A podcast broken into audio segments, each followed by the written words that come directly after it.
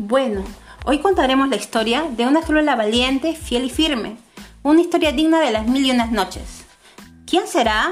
Mm, ¿Quién será? ¿Una especie de aladino con su lámpara maravillosa? Sí, estamos hablando del osteoblasto. El cáncer de mama le encanta vivir en el hueso. En ocasiones busca a toda costa llegar a él. Oh sí, si llega, lo llamamos metástasis.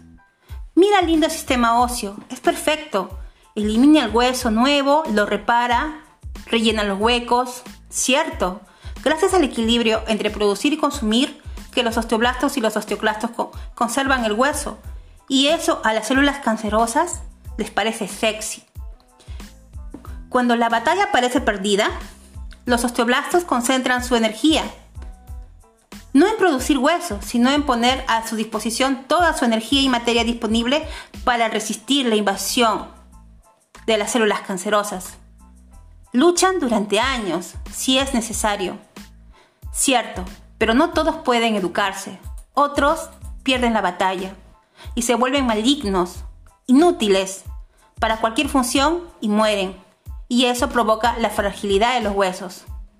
Es por eso que nuestro trabajo es darle luz solar para la vitamina D y minerales que nosotros sacamos de nuestros alimentos, de buenos alimentos y sobre todo no quitarle nutrientes mediante el consumo de sodas, tabaco, cafeína, sal y azúcar en altas dosis.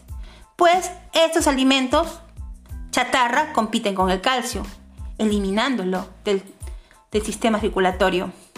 El osteoblasto es una célula ósea maravillosa. Es un guerrero, una muralla entre el cáncer de mama y el hueso. El estudio de la ciencia de la histología es una oportunidad para adentrarnos a lo más íntimo y microscópico de nuestros tejidos y nuestras células, dejándonos libertad para plantearnos preguntas y, por qué no, investigar y hacer ciencia.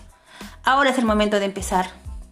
Y no lo olviden, alumnos, nos reencontramos hasta el lunes 14 de septiembre para la realización de este tema. Gracias.